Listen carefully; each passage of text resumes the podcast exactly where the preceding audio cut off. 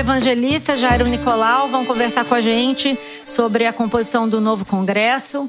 E vamos falar um pouco desse arrastão Bolsonaro aí que o Toledo estava comentando agora, com os nomes dos eleitos, tendências para essa composição do próximo Congresso. A Ana Carolina Evangelista, Carol Evangelista, é mestre em Relações Internacionais pela PUC, em Gestão Pública pela GV de São Paulo, é nossa colunista no site da Piauí. Trabalhou já no governo municipal de São Paulo, na gestão da Marta Suplicy. Trabalhou como assessora também de um deputado estadual do PSDB de São Paulo. Sim. Né? Estuda legislativo, se dedica a isso há alguns anos. Também comportamento da população evangélica, relação dos evangélicos com a política. E aqui na outra ponta, o professor Jairo Nicolau, cientista político, também um dos grandes especialistas do Brasil em política e sistema eleitoral, professor da Federal do Rio, autor de livros como História do Voto no Brasil, das AAR e Sistema Eleitorais da FGV. É isso, Jair. Bem-vindo. Agradeço muito a presença de vocês dois. Assunto não nos falta, né? A gente Discussão tá quente agora com os resultados do parlamento. Ali né? fora, estava discutindo, enfim, o fenômeno Bolsonaro ultrapassa muito a figura do Bolsonaro, aparentemente. Não sei nem se a gente pode chamar de fenômeno Bolsonaro. Eu pediria para Carol Evangelista começar, que chama atenção é, nos resultados que a gente tem agora do legislativo. O que, que você destaca? Parece que a bancada do PSL, que é o partido do Bolsonaro, vai ser gigantesca, né? Surpreendendo aí a, as expectativas que as pessoas tinham. sobre isso antes. Então eu queria ouvir fazer um bate-bola aí com vocês dois a respeito disso. Tá falando de uma grande bancada do PSL, uhum. que não existia. Uma avalanche aqui do PSL nos principais colégios eleitorais. Eles estão elegendo os primeiros, segundos, terceiros lugares. São Paulo, Minas, Rio, Rio Grande do Sul, Santa Catarina, Rio de Janeiro, São Paulo. A gente não tem os cálculos finais ainda. São Paulo deve estar fazendo aí mais de oito deputados uhum. federais. federais do PSL. A gente tem nos outros estados mudanças no Senado também. E aí o PSL a gente estava tentando entender um pouco o que significava esse fenômeno Bolsonaro na atuação do partido e dos parlamentares. Tem uma coisa que a gente já vê, tirando o Eduardo Bolsonaro, que em São Paulo puxa muito voto, tem Joyce Hasselman, tem outros, e aí tem um fenômeno também a de Joyce internet. Hasselman, tava, a gente estava conversando, parece que tem um milhão de votos, né? É. Um pouco mais. Jairo, é um fenômeno eleitoral bastante atípico, você diria? Qual a dimensão desse fenômeno? Olha, eu teria ousadia dizer que é a eleição mais impressionante da história brasileira. Eu não tenho padrão de comparação para o que a gente está assistindo aqui é, nesse domingo, né? Não é só a emergência de uma liderança que concorre a presidente pela primeira vez e tem quase 50% dos votos. É a vitória acachapante em muitos estados do sul, sudeste, é, uma votação extraordinária também no centro-oeste e no norte. Mas é um fenômeno que transbordou. É só para a gente comparar a votação do Bolsonaro é muito superior à do Collor no primeiro turno, muito superior à do Jânio Quadros. São duas figuras que de certa maneira poderiam ser comparáveis. Comparáveis, porque eram figuras que concorreram, ganharam as eleições, os dois, né? Bolsonaro ainda não, mas em termos de comparação, a gente está diante realmente de um, de um fenômeno de, de alguém que concorre pela primeira vez, tem essa performance. E talvez o que, para mim, analista, que tenha me, me chamado mais atenção, além desse resultado espetacular, né? em vários estados, o Rio, é uma votação que o semelhante a que o Brizola teve aqui, em 89, 60% dos votos válidos, é algo impressionante. Deve é, até fazer o governador, né? Por conta muitas, dessa força. É, é, é mas é, esse é o, é o outro ponto. Eu acho que o que surpreende nesse, eu já chamaria assim de bolsonarismo, né? esse movimento. É uma arrastão? É essa dimensão que não foi só um fenômeno é, de uma liderança que, diante de uma circunstância específica da política nacional, teve uma votação espetacular. Foi também um fenômeno em que uma bancada do PSL, vejam, o PSL era um partido, quando o Bolsonaro se filiou com um ou dois deputados, ele ainda teve resistências uhum. para se filiar uhum. ao PSL, não sabia para qual partido ia. As projeções são que no Rio, São Paulo e Minas, o PSL vai eleger uma bancada é, muito superior ao PT, PSDB, MDB, os partidos tradicionais. E também, além das bancadas para a Câmara, o Senado também, a gente observa isso, tem outro fator que é a votação. Isso dá para observar com mais clareza Rio e Minas, né? dois candidatos do campo bolsonarista, vamos já dizer assim, que surpreenderam e estão chegando na frente de políticos tradicionais da elite política. Não é? Um ex-prefeito da principal cidade do estado, o Eduardo uhum. Paes, aqui no Rio, uhum. e mais é, em Minas. Se discutia duas semanas se o candidato de Minas ia ganhar do PSDB. Não é? A Anastasia ganharia no primeiro turno ou, segundo. ou não, porque aí diziam esse, esse terceiro aí, se ele subir um pouquinho, ele impede, vai ter segundo turno entre PT e PSDB. Aí a gente acorda e o candidato do Partido Novo chega é. em primeiro. As pesquisas não pegaram, não pegaram. ele, né? É uma coisa para a gente provavelmente discutir. Pesquisa para deputado tenha é sido difícil, um fenômeno né? de última hora mesmo. Sabe? Mas vem cá, quero só lembrar, eu que acompanhei vários atos da campanha do Bolsonaro. Em todos, ele deixava bem claro que era preciso que os eleitores votassem nos candidatos do PSL, porque senão ele não teria como governar. Desde a convenção até todos os eventos dele que eu fui, ele sempre falava isso, sempre que ele tinha chance. O pessoal ouviu, né? Ouviu. É, Levou a, gente, sério. Se a gente observar, por exemplo, todos os candidatos a presidente têm esse hábito. Uhum. É, o, o, sucesso do PT nas últimas quatro eleições, talvez em 2002 o, o fenômeno Lula tenha conseguido transferir um pouco do prestígio do 13, vamos dizer assim, para a uhum. bancada de deputados. Nas outras vezes, tinha muito menos a ver com Lula e mais a ver com as realidades estaduais. Uhum. Acho que nós nunca tivemos uma transferência de uma força de presidente para candidatos. Se a gente observa as nominatas, são nomes políticos pouco conhecidos eu acho que a gente Até o cara do Rio de Janeiro, do, né? Do o legislativo, famoso Hugo pessoas Negão. que não têm histórico. Hélio não. Negão. Só para lembrar, o Hélio Negão, que foi eleito mais votado é. pelo PSL, usava como sobrenome Hélio Bolsonaro, né? Ah. É, é. uma associação. Mas acho que a gente vai precisar olhar se isso, a conexão é com a transferência dele, figura Bolsonaro, ou toda a agenda que está por trás que esse uhum, eleitorado. Isso tem que, que, ser. que esses candidatos ao legislativo também vocalizam. Então, que é a tríade ali anticorrupção, segurança agenda pública. moral e a agenda da segurança pública se a gente olhar esses candidatos do PSL ao legislativo que estão liderando, eles vocalizam essas agendas. Sim, sem dúvida. Uma pergunta: PRN Collor não elegeu uma bancada não. desse tamanho, desse não, calibre? Não, 89 era uma eleição solteira, né? Então, Collor, É quando se filiou Uhum. ao PRN, ele conseguiu adesão de um número razoável de deputados, porque naquela época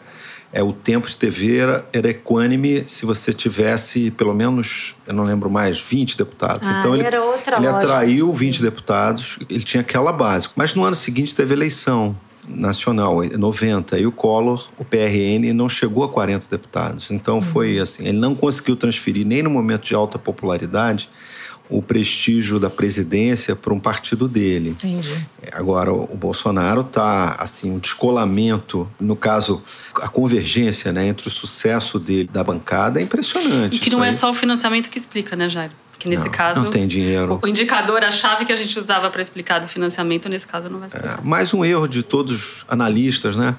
Que diziam que é, o fundo partidário ter sido concedido para os grandes partidos e, e para os deputados com mandato tinha protegido esses para a renovação. Houve uma estupenda renovação, se bobear a maior renovação legislativa Pela ultradireita.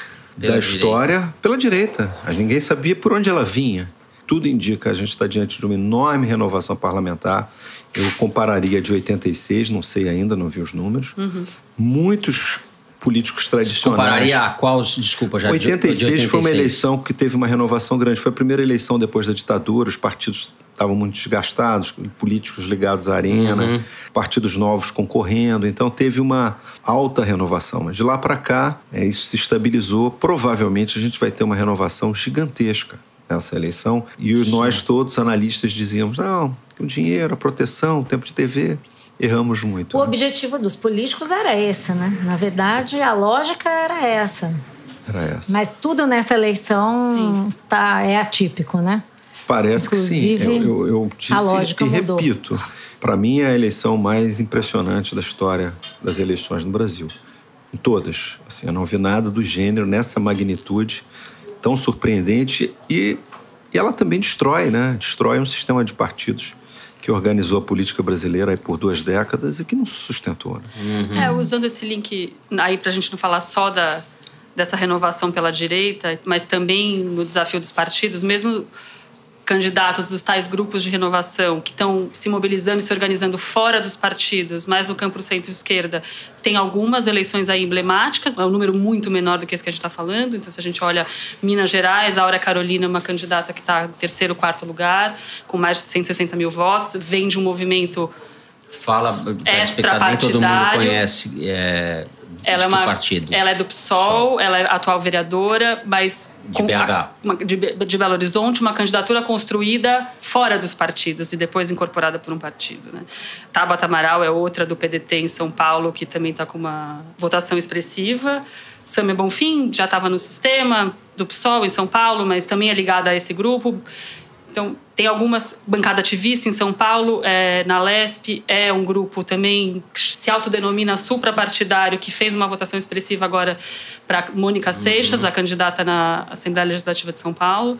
Só para a gente citar exemplos que estão desafiando o sistema partidário pela esquerda. Pela esquerda, mas são menos numerosos, né? Pelos números que vimos até agora, são. Sim, é o que não tira importância. Mas que se elegem, né? Que a gente também previa que. Que talvez não se elegesse. Talvez não entrasse. Uma coisa que vocês estavam falando ali fora, que eu queria chamar aqui para ver se a gente consegue produzir alguma interpretação válida no calor da hora. A gente vai ter que entender o que, que significa isso, né? Não basta só dizer, ah, é uma onda do Bolsonaro. O que, que esses números estão explicando para gente? Assim, alguém arrisca uma interpretação no calor do momento? Olha, eu não desprezei o fenômeno Bolsonaro, assim, é, desde o começo do ano já tinha me chamado a atenção e eu uhum. imaginava, talvez eu, eu errei, foi na, na, magnitude do fenômeno, uhum. né? Na capacidade dele é, de... Eu, o meu desenho dessa eleição, né, sei lá, em maio por ali, era uma eleição em que teriam quatro, cinco forças uhum. disputando é, naquela famosa dança para ver de dos cinco, os dois que a gente dizia, quem chegar com 17, 18 vai para o segundo turno. Uhum. é? Era essa expectativa. Eu é, estimava que o Bolsonaro tinha em torno de 20%, assim, no máximo. E sempre o tratei como um candidato de nicho, um candidato que representava, passou a dialogar e expressar um novo Brasil que a gente começou a ver. Uhum. É um Brasil que juntava, fazendo assim, simplificando uma coalizão de pentecostais, sobretudo evangélicos, não exclusivamente pentecostais, hiperconservadores, é, mais um ativismo militar, assim, não de alta patente, mas desses militares começaram a aparecer nas passeatas, muitos. É, nunca nós tivemos tantos candidatos com prenome, capitão, coronel, Delegado. cabo, soldado, é Um aluno meu levantou, acho que são 120 no Brasil. Uhum. É, parece pouco, mas isso é muito mais do que em outras eleições. Então, nós uhum. estamos diante de uma mudança na opinião pública brasileira. Não vamos esquecer que as manifestações a favor do impeachment levaram para a rua pela primeira vez 3 milhões de pessoas num domingo que não é, foram comandadas pela, pela esquerda. Passeatas de massa, a gente uhum. nunca tinha visto isso desde 64.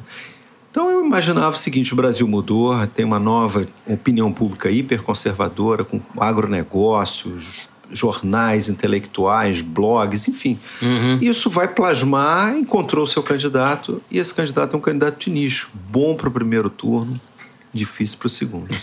Isso estava aí, então, e a gente não viu, basicamente, isso. Eu a acho, gente, eu digo, analistas, não, eu a acho imprensa. Que nós tínhamos aí, sei lá, 20 pontos dava para ver. O que eu não imaginava era que um, digamos assim, um, liberais, uma centro-direita, uma classe média tradicional se colasse a isso, é, se colasse a isso, como a gente Sim, viu. fosse aderir dizer, dessa maneira. Olha bem o perfil do Bolsonaro, imaginar que ele provavelmente vai ganhar nos Jardins em São Paulo, nos, nos bairros alta renda de Belo Horizonte, provavelmente aqui nos bairros de alta renda do Rio também, parece não combinar com a agenda inicial dele, que era uma coisa meio até ele meio tosca, né? Com uma agenda, agenda, com uma forma de falar. Ele, de repente, ele transbordou do nicho e virou um candidato de uma centro-direita que não teve mais vergonha de aderir a ele. A gente está vendo isso em políticos que a gente não imaginava, alguns intelectuais, as pessoas migrando aos poucos. Pessoas, Até artistas. Artistas né? e, e eu diria mais, pessoas que você conhece fala, esse sujeito nunca vai votar, não. Agora, tem De um repente, antipetismo nesse componente, né, Jair? Muito, eu acho. Não esse, ade- esse, adesi-. Eu esse acho que- adesismo que a gente está chamando aqui, entre, entre aspas, É, tem, tem, sem Tem- dúvida. Tem um, tem um isso componente aí é- antipetista. é- e tem na base evangélica um componente antipetista e, E- um componente moral. E aí, de novo, só pegando o gancho, a gente vai ter que. Acho que para mim essa eleição é uma eleição divisor de águas, onde a imprensa e a academia vão ter que começar a olhar para o público evangélico, para o eleitor evangélico de outra forma, com mais detalhe, com mais precisão, sem generalizar. Sem demonizar a priori, tá difícil a gente agora Sem olhar preconceito. sem preconceito. Tá difícil a gente agora olhar. Sim, tem um peso desse eleitorado evangélico, tá claro, isso tá claro Que já vem sendo senadores, falado há muito nos tempo, né? governadores. Que foi meio que... E o que Isso está significa muito isso? claro, né? Agora, tem casos curiosos como o do Magno Malta, que não se elegeu senador Que é pelo evangélico. Espírito Santo, e que é muito do ligado ao Bolsonaro. Coisas curiosas, mas são casos isolados. Só que ele é uma Eu queria vítima te da perguntar renovação. um pouco. Você tem acompanhado há algum tempo o comportamento dos evangélicos e dos especificamente dos neopentecostais? Você acha que há um estigma em relação a esse eleitorado por parte da a esquerda não consegue dialogar, não consegue Eu acho que a esquerda não consegue dialogar e a imprensa também não consegue dialogar no geral. Talvez É, seja a única última barreira do politicamente correto. É, É, a gente não esquerda tem, a não gente, tem, não, a gente não, tem- fica vermelho, a gente não ruboriza em generalizar o que são os evangélicos. e tratar de maneira um pouco depreciativa, um e- pouco ou muito às vezes. E é né? uma população, numer... enfim, Muito cada vez mais numerosa. numerosa, é, de base popular, é, de maioria, muitos territórios feminina, negra, e a gente generaliza, e a gente, aí, ao generalizar, a gente joga essa população politicamente para um lado que não necessariamente ela estaria. Agora, claro, a onda conservadora também está na base evangélica. Isso não dá para negar. Ela, ela abrange todas as bases, na verdade. Né? Quem achar esse negócio do nicho que o Jair Nicolau falou é importante, porque o Bolsonaro extrapolou esse nicho também entre mulheres, né? É, no Nordeste, ele cresceu, em todos os segmentos da população. Mas né? ele é o candidato mais votado entre as mulheres, porque ele é o candidato mais votado em todos Então, os segmentos, então mas ele ele, é proporcionalmente rompeu. bem menos votado pelas mulheres do que pelos homens. Né? Ainda tem uma Sim. diferença é, atípica, eu acho uma. É, um- tem isso, isso já foi identificado Uhum. né, nos- nas estatísticas, embora a- a- o ideal é olhar Agora, como é que essa ficou, última né? pesquisa, Sim. ou se não, a primeira, porque essa última pesquisa está um pouco contaminada. A gente não está confiando muito nas últimas pesquisas, né? Não, tem que ver a urna agora. É, não, não, mas a urna não te dá essa a demografia Ah, do sim, voto, claro, né? tem que ver na- é verdade. Em termos, provavelmente ele teve algo em É, não, porque mais de estava falando. 70% a- a- de votos entre evangélicos, dos evangélicos, 70% devem ter Não votado nele. É, a pesquisa indicava nele, de fato, que é 48. Voto secreto, certo? A pesquisa indicava 48% em- no público evangélico, 48% Bolsonaro. É o que a É, última pesquisa ter, da Datafolha indicava. subida, provavelmente, o que a gente está vendo no desempenho de alguns candidatos nos estados, provavelmente ele subiu. E é uma votação que o garotinho não conseguiu, por exemplo, como candidato mais ainda É, por identificado isso com os evangélicos por em isso de novo 2002. que só o ser evangélico não explica. Claro. São várias camadas aqui, a camada do conservadorismo, é a camada do antipetismo, é a camada da agenda moral, é a camada da agenda anticorrupção, é a camada religiosa. O próprio Bolsonaro se diz, sou católico, cristão, e aí adota um léxico, porque também esses deputados, senadores, governadores, mesmo os que não são evangélicos, entenderam que eles adotam nas suas campanhas um léxico cristão, confunde um pouco o eleitorado se eu sou evangélico realmente ou não sou, mas eu adoto esse léxico cristão que vai conectar com a agenda mais individual, da moral individual, anticorrupção, ética e da moral, valores da família. Tem um fenômeno que você mencionou que eu acho que vale a pena falar aqui. Primeiro o eleitorado aderiu, depois vieram os líderes religiosos, né, os pastores e tal. É isso Na que a gente verdade, vinha observando É. na base. As pesquisadoras que fazem entrevistas com leitores do Bolsonaro, ou quem faz entrevistas é, em profundidade com evangélicos, a base evangélica, você já via uma adesão à volta ao Bolsonaro, mesmo antes das grandes lideranças anunciarem. As grandes lideranças também caminham numa perspectiva adesista de poder. Claro.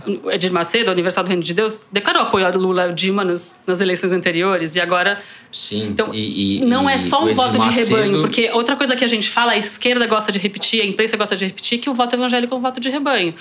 E por essas diversas camadas, esse voto no Bolsonaro uhum. já estava na base evangélica. Claro, porque existem lideranças evangélicas na base que também têm esses valores e propagam isso, mas não é só a liderança, para quem está nos escutando, tem mais de 1.300 denominações evangélicas no Brasil. É um o Edir Macedo, quando ele né? fala, ele não fala com as 1.300 claro, denominações evangélicas. Uhum. Mas ele tem muito peso e a Igreja Universal eh, tem uma inserção na política institucional muito grande, né? Eu acho que isso coloca ela é, numa vitrine um pouco à parte. Falando é, em imprensa, o fato, entrevista da Record. Por exemplo, né? a entrevista da Record, eu falei, não sei se é, é muito exato isso do ponto de vista, não sei se tem muita ciência nisso, mas eu comparo a entrevista na Record à edição que a Globo fez do debate de 1989 no segundo turno entre o Collor e o Lula. Porque a entrevista foi um palanque que a Record deu para ele na última hora ali. Eu não sei quanto teve de peso nisso, talvez ele fosse ter essa votação já mas aquilo foi uma ação entre amigos, não foi uma entrevista, né? Uhum. E seria impensável a Globo fazer o que a Record fez há três dias da eleição, conceder 20, 30 minutos para um candidato falar o que quisesse, do jeito que quisesse, tocando em todos os pontos de resistência que ele tinha, enfim, falando para as mulheres, falando para os negros, etc, etc. É, enfim, é um caso. Queria... Agora, não fala, é que a Paulinha está avisando ali que ela está botando Bruno Caraza para falar com a gente. Bruno Caraza, que é um cientista político que estuda a influência do dinheiro nas eleições. Escreveu um livro muito bacana pela Companhia das Letras, Eleições, Dinheiro e Poder.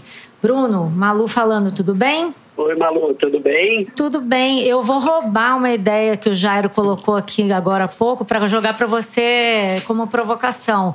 O Jairo estava comentando ah. aqui essa renovação que houve em todas as instâncias, em vários estados e tal é, e mencionando que isso ocorreu apesar de todas as regras para a eleição privilegiarem. É, é, a gente imaginava que essas regras levariam à reeleição, principalmente por causa do uso do fundo partidário e tal. Sim. O que, que você viu aí? Conversa aqui com o Jairo sobre isso. Comenta aí, você acha que é isso aí? Estava ouvindo aqui a conversa de vocês e, bom, realmente os dados são um pouco surpreendentes em várias direções. Uhum. Mas eu discordo um pouquinho. Eu acho que primeiro a gente tem que esperar a poeira baixar e a gente analisar todo esse volume de dados aí. Mas uma primeira analisada que eu estava dando aqui, é, eu percebo que o dinheiro ele continua determinante para alguns casos.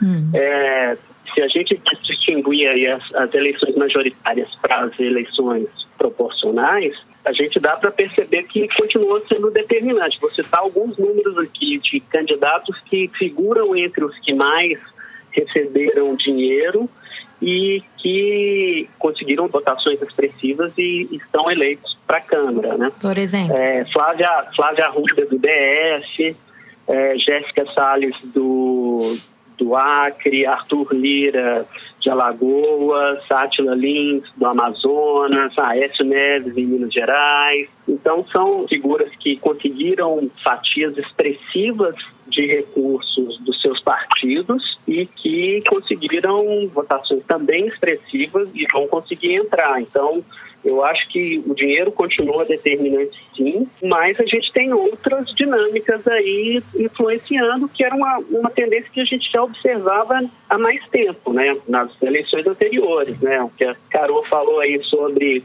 a questão dos evangélicos, a questão das celebridades, é, muita gente pega carona, isso sempre aconteceu entre, na época, pegando carona em candidatos mais votados, isso aconteceu desde o Tiririca, mas o Somano, então seria de se esperar que pegariam, obviamente, carona com Bolsonaro. Então, acho que a lógica continua um pouco a mesma. Assim, o dinheiro continua determinante, mas outros fatores fazem com que é, alguns candidatos consigam furar a barreira do dinheiro, que é muito forte no Brasil, é, um, é uma barreira de entrada muito grande, mas quando esses candidatos eles conseguem surfar na onda de outros candidatos, ou têm audiências muito bem definidas, como é o caso dos evangélicos ou das celebridades, ou radialistas, por exemplo, apresentadores de TV, isso aí sempre aconteceu e acho que continuou existindo nessas eleições. Oi, Bruno. Oi, Jário, tudo bem? Tudo bem? Deixa eu te perguntar uma coisa. Você deu bons exemplos de deputados que gastaram muito e se elegeram. Você já tem uma lista daqueles que gastaram muito e não entraram? Porque olhando aqui para a bancada do Rio, pelo menos, eu estou assim muito impressionado. Políticos tradicionais, para dar um exemplo do atual presidente da Câmara dos Deputados, Rodrigo Maia, a última parcial ele estava com 50 mil votos. Agora vim para o estúdio, ele deve estar tá com mais, mas vai ter uma votação. Vamos ver aqui, vamos, é, vamos catar aqui o Rodrigo Depois Maia. de ser presidente da Câmara por dois anos, é ter tido essa visibilidade toda, né? Que ele teve. Depois ele foi o relator da Comissão da Reforma Política. Provavelmente recebeu muitos recursos para a campanha, deve ter chegado ao teto de 2 milhões e meio. Ele está tendo uma votação pífia. Tem muitos deputados que não estão se reelegendo aqui no Rio. É, Muito... aí no Rio tem o caso é. clássico dos herdeiros, né? Os herdeiros Isso, que não estão Parece que eles não estão conseguindo entrar, né? É, não e tiveram um caminhão de dinheiro. Daniele Cunha, o filho do, do Cabral, né? Todos eles estão com dificuldade. É, não sei se esse fenômeno, porque se a gente olha para a eleição presidencial, também é, o candidato mais votado gastou muito pouco. Jair é. Bolsonaro. É, Só por isso que eu acho que, sim, e tem um último exemplo que... que virou até uma, uma meme, piada, é o Cabo da Ciolo ter chegado na frente do Meirelles, né? É um, é um bom é, é um exemplo de dinheiro de, jogado fora, né? Eu não quero é, dizer que tem um cisne negro para que refuta a tua teoria, não, mas é, eu, não, eu não, gosto muito do teu trabalho, mas essa eleição me parece que tem um ingrediente de é, eleição de políticos com pouco recurso e desconhecidos Sim. da grande que talvez tenha mexido um pouco né, nos nossos modelos estatísticos para prever o sucesso claro, a partir claro. do dinheiro. Mas é só um palpite. Claro, tem, tem um descrédito. Não, isso é, é inegável. Oi, pode falar. Des, desculpa, Bruno. É que tem o descrédito Sim. dos políticos, isso já estava sendo repetido, mas agora a gente está vendo o resultado. O descrédito que vem se acumulando desde 2013. E na eleição de 14, as pessoas falavam ah, a direita não ganhou, não foi assim, não é acontecer. A Dilma acabou ganhando do Aécio, os partidos tradicionais é que foram para a disputa final. A gente está vendo um pouco esse caldo de cultura que se formou nos últimos anos, está estourando hoje, né? Sim, eu, sem dúvida. Eu queria colocar para vocês uma questão. É, o Bolsonaro tem uma rejeição muito grande, né? Segundo as pesquisas. O, o Haddad também tem uma rejeição muito alta, mas um pouco inferior à do Bolsonaro. Mas estando ele tão perto dos 50%, é praticamente impossível que ele não vença no segundo turno? Impossível não é porque vai ter segundo turno. Agora, diante dessa avalanche, dessa configuração que a gente está vendo nos legislativos, na Câmara, no Senado, em estados centrais para a federação, estados que têm peso político e peso, tem densidade eleitoral, ele é muito favorito? Queria perguntar para o Bruno e para o Jairo. Para Carol também, né, Carol? Desculpa. Bom, Fernando, é, eu acho que sem dúvida, mas nessas eleições a gente é, as coisas têm mudado tanto e abalado tanto as nossas percepções que eu não gostaria, mas de todo de todo modo, eu acho sem dúvida é favorito, favoritíssimo. Há sim uma onda, não diria de direita, mas também de direita, mas sobretudo uma onda anti-PT e anti-sistema que o Bolsonaro conseguiu de forma brilhante em termos de estratégia, ele conseguiu capitalizar isso e afetando inclusive essa lógica do, do dinheiro, que eu até queria até retomar essa questão para responder um pouco ao que o Jair falou, que é a questão do dinheiro. Na lógica das eleições majoritárias, que são as eleições né, para presidente, para governador e para senador, é, só para ponderar que as questões não são tão assim avassaladoras e mudou tanto assim, se a gente tomar, por exemplo, o caso de governador, o peso do cargo ainda foi muito determinante e o peso do dinheiro também. Então a gente tem é, nove, se não me engano, nove candidatos à reeleição, governadores que ou já se reelegeram ou ficaram em primeiro lugar. E, além disso, o número, deixa eu ver aqui, dois, quatro, seis, oito, no, mais dez candidatos que, apesar de não estarem buscando a reeleição, foram candidatos que é, conseguiram maior arrecadação no seu estado. Né? Casagrande, no Espírito Santo, Caiado, em Goiás, Helder Barbalho, Pará, Fátima Bezerra, Rio Grande do Norte. Então, essa combinação de reeleição com dinheiro, ainda mais numa campanha que foi curta como essa que foi a nossa desse ano, que é também uma novidade das eleições, foram determinantes também. E o fato da campanha curta acabou beneficiando o Bolsonaro porque como ele não dispunha de muito dinheiro, sem falar o episódio da facada, mas ele, como ele estava já muito bem estabelecido nas redes sociais e com um eleitorado é, muito forte, fechado nele, uma campanha curta acabou privilegiando ele e ele levou vantagem. Uhum. Oh, só para dar a votação aqui do Rodrigo Maia, 57 mil votos. Mesma votação. É baixo, né? É pífia. 0,92%. É eu queria, tá eu queria rodar com vocês essa questão que eu coloquei a respeito da tendência do segundo turno. Eu fiquei pensando, acho que é inegável o favoritismo do Bolsonaro. Do Bolsonaro. Uhum. Agora, queria fazer duas considerações. A primeira é, a gente já vinha falando que a gente estava antecipando o segundo turno, né? Nas, nas, duas últimas semanas, que eleição assim polarizada já teve, uhum. já estava acontecendo uma antecipação do segundo turno e uma antecipação da normalização do Bolsonaro nessas forças políticas de centro-direita. Então, a minha pergunta é: será que essa transferência para o Bolsonaro nesse primeiro turno chegou no teto? E existe uma possibilidade aí de transferência dos votos do Ciro e, do, e de lideranças deste campo próximo ao Ciro e centro-esquerda que poderia jogar alguma força no, no segundo turno? Não sei, Por... quem você diz não é o Fernando Haddad. No Fernando Haddad, desculpa, Sim. mas uhum. eu, né, do, do que está em torno. Porque o que aconteceu agora foi que o que normalmente poderia acontecer as forças ligadas ao Alckmin ou outras forças políticas do campo do centro só vão se posicionar a favor do Bolsonaro no segundo turno. Esse posicionamento se antecipou essa normalização do Bolsonaro nos intelectuais, em pessoas da cultura já se antecipou, isso chegou no teto? E aí a gente vai para um segundo turno onde outras forças podem se manifestar e essa equilibrar esse jogo equilibrar esse favoritismo uhum. eu, eu, eu vou para o segundo turno com essa pergunta sem, sem que, a resposta. Que que Gente, resposta. Ou seja, é, isso aí nós não conseguimos dar resposta até agora. Alguém falou aqui mais uma vez do antipetismo. Né? Uhum. É, para mim é um enigma, porque a eleição municipal de 2016, o desempenho do PT foi pífio também. Das grandes cidades brasileiras, das 100 maiores, ele elegeu um prefeito em Rio Branco. Das 100 maiores elegeu um só. Um só. E o Haddad foi muito mal nas turno, eleições é. municipais uhum, para a Câmara uhum. dos Vereadores. Ele declinou, declinou em todo tipo de cidade. Foi muito mal o partido. Bom, de 2017 e até os primeiros meses desse ano, a avaliação mudou, né? Todo mundo dizia, bom, acho que talvez o, o partido tenha não percebido o antipetismo por duas razões. Uma foi que o Lula começou a disparar nas pesquisas. Né? E a segunda, que a, a preferência pelo partido bateu aí em 25.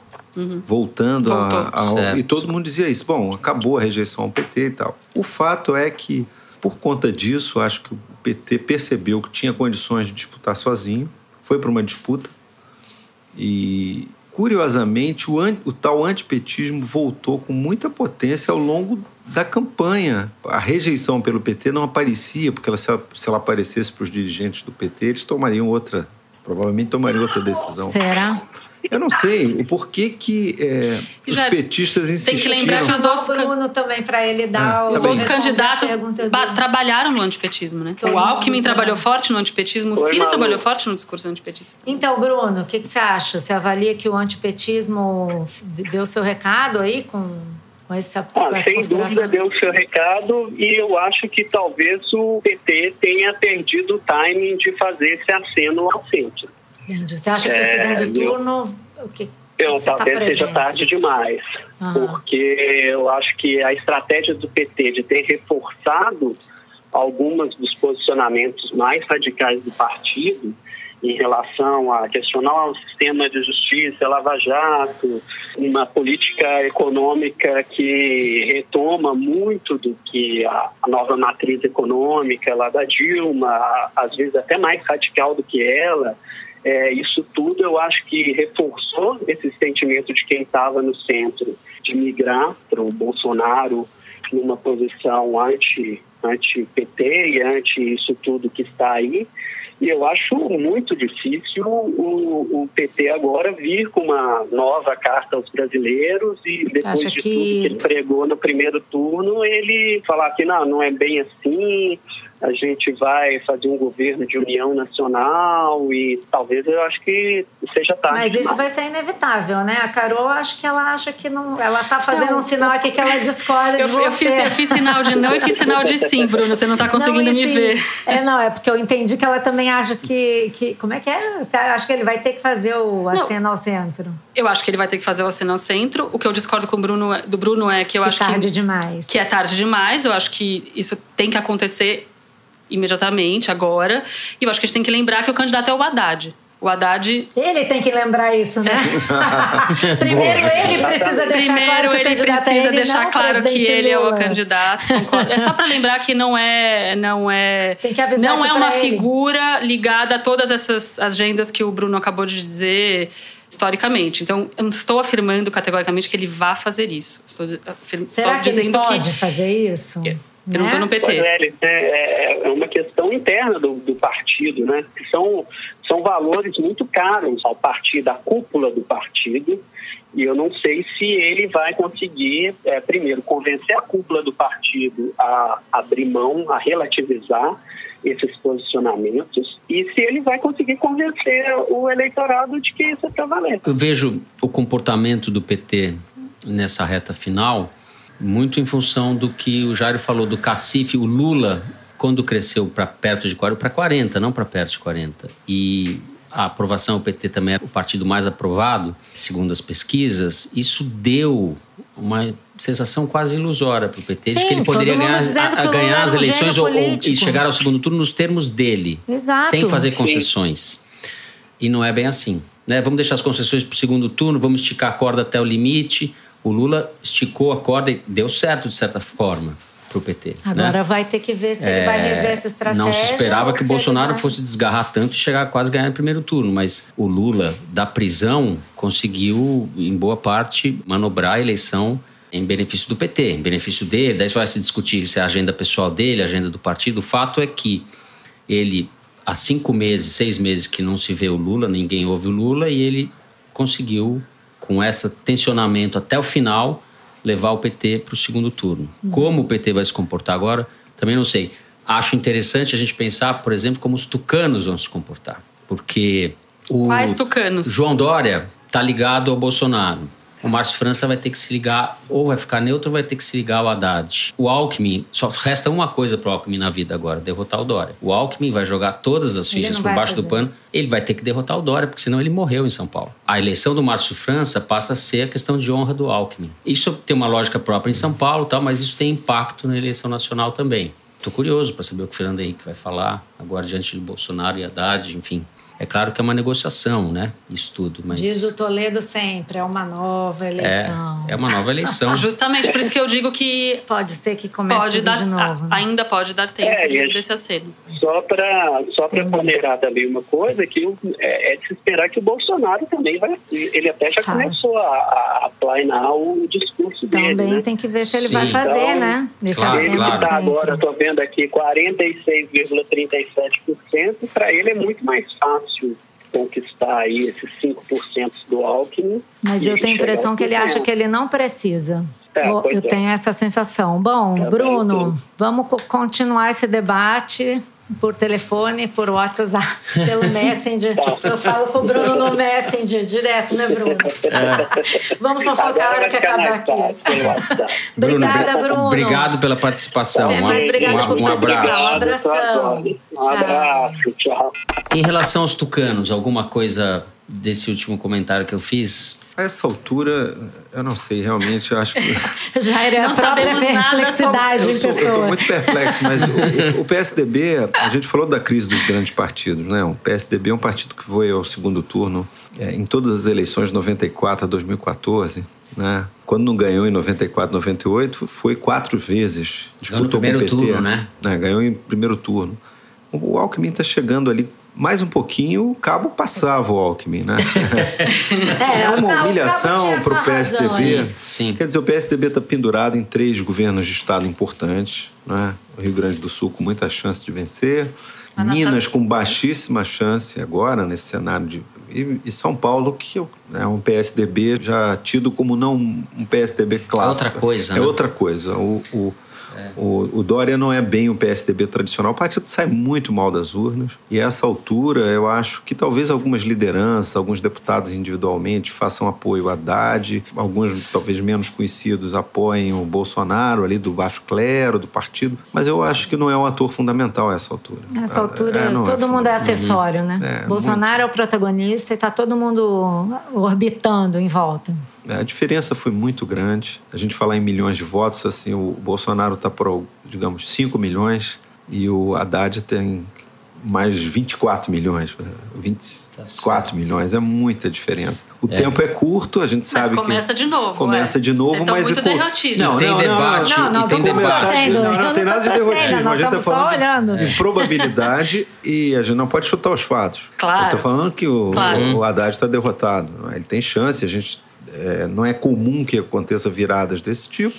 Não estou dizendo que ele não tem chance, estou dizendo que diante da vitória avassaladora, a distância avassaladora e as dificuldades que já foram apontadas aqui, que não preciso bem apontadas, quer dizer, só para terminar, o Haddad ele subiu em 10 dias de 5 pontos para 25, durante 20 dias ficou parado em 25 pontos dos votos válidos. Só para dar ele não diferença. subiu Ah, nada Verdade. há 20 dias que ele está parado. Aham. Teve algum erro de estratégia. Depois que ele conquistou os petistas E um erro de reação, e a esquerda, ele tinha Ele que ter feito uma esses- inflexão. É, ele ficou com esses E eleitores o, aí. O, o discurso final ontem dele no WhatsApp de despedida da campanha era um discurso quase como ele estivesse começando a campanha. É verdade, é o oposto do que eu falei, né? É. Infelizmente. Tá certo. Olha É. só, 18 Fato. milhões e Fato, 400 mil votos de diferença de um É. para o outro. É muito. Ó, gente, conversa ótima. Eu quero muito agradecer a presença de vocês. A gente vai ter que encerrar essa mesa, né? Agradecer muito a Carol, evangelista. agradeço. Agradecer muito o Jair Nicolau. Agradeço também. Foi ótima Foi conversa. demais. Não quer, a gente não quer Vamos. acabar, mas vai ter que ser. No segundo turno tem mais. Bom, essa é a parte boa, né, Jair? Muita Diretora, coisa para vamos ter estudar. de volta Tem, agora nosso. Toledo.